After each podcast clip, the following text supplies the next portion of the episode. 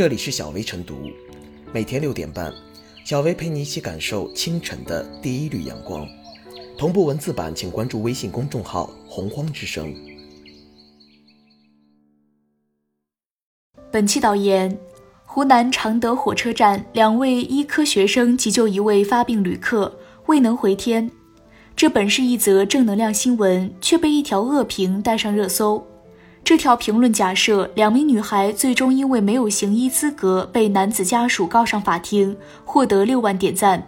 成都中医药大学方面力挺两位女生，决定授予她们校长特别奖。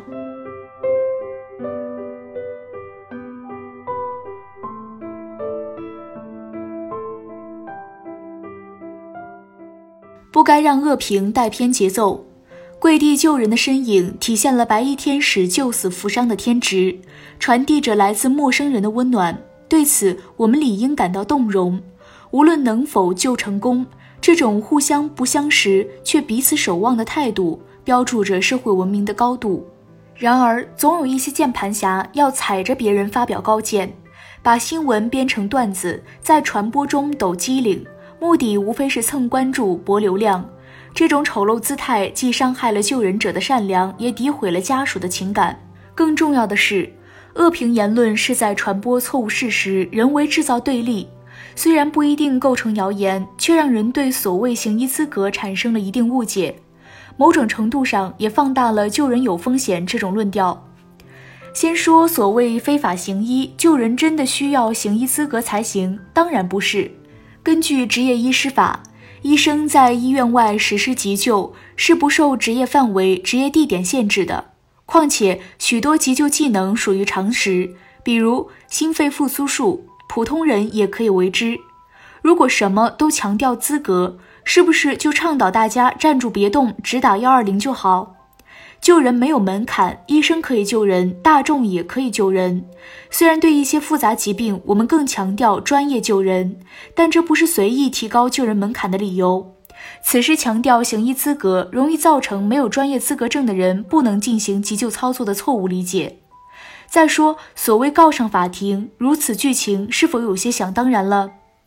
不可否认，社会上可能存在农夫与蛇。一些患者期望值过高，有落差可能迁怒于医生，但这只是极个别现象。对社会主流来说，是非不难判断，真假一眼明了。正如此事中，家属只想着致谢，根本没有反咬一口这回事。而且，为了防范可能的风险，民法典还出台了好人条款：因自愿实施紧急救助行为造成受助人损害的，救助人不承担民事责任。这位评论者推演出所谓告上法庭，是否涉嫌对家属恶意揣测？是否有鼓励大众冷漠之嫌？不明真相就乱评论是不道德的行为。有的人可能说这是网友的脑补想象，无伤大雅。其实不然。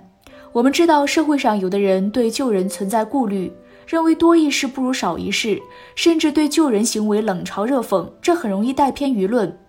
在我们的真实生活中，远方的人都与我们有关。大概每个人都有无助的时候，都可能是那个倒地的人，也需要在关键的时候被别人拉一把。那些自诩高高挂起明哲保身的键盘侠们，千万别把网络当做了真实世界。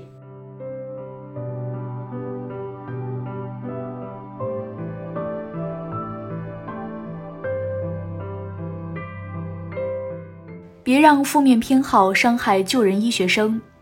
出门在外，在看到有人倒地时，对于是否上前施救，一时之间，不少人会陷入犹豫当中，担心自己水平有限，反而可能误事，甚至让自己惹上麻烦。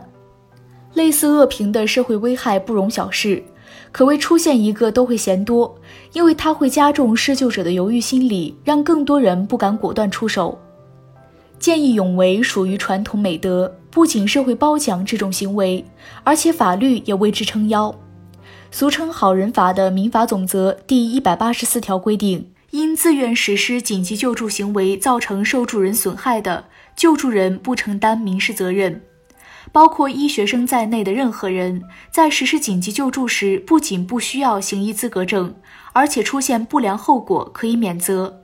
从这个角度看，该留言也体现出当事人法律知识欠缺和道德修养不高。两名医学生可圈可点的地方有很多，他们不仅敢救，而且会救；不仅勇为，而且智为。他们为了救人，错过了本应搭乘的列车，耽误了行程，可谓舍己救人。更重要的是，由于对抢救结果不满意，他们在转身离开现场的瞬间，忍不住抽泣起来。对生命如此尊重，对患者有这样的同理心，体现出他们高尚的品质。恶评者不但看不到这些，反而故意炮制负面爆点，暴露出其看待事物的片面视角与阴暗心态。更要看到，单个恶评或许不足惧。恶评留言获得的大量点赞，却是一股不容忽视的网络力量。救人视频起初并没有引发多大的关注，被加入恶评之后，此事反而成为社会热点。各种原因值得深思。据专家分析，人群中存在着一种乐于分享负面信息的现象，即所谓负面偏好。这起医学生救人遭恶评事件中，负面观点成为引爆点，正是负面偏好的一个典型例证。好人好事很多，却容易遭遇好事不出门的尴尬，而眼球经济又为负面偏好提供了肥沃的土壤。这样一来，向好人好事当中加入坏佐料，就会成为提高传播效率的一种途径。负面偏好若得不到纠正，好人好事反被恶评缠身，对人和事进行习惯性质疑和负面开发等剧情仍会不断上演。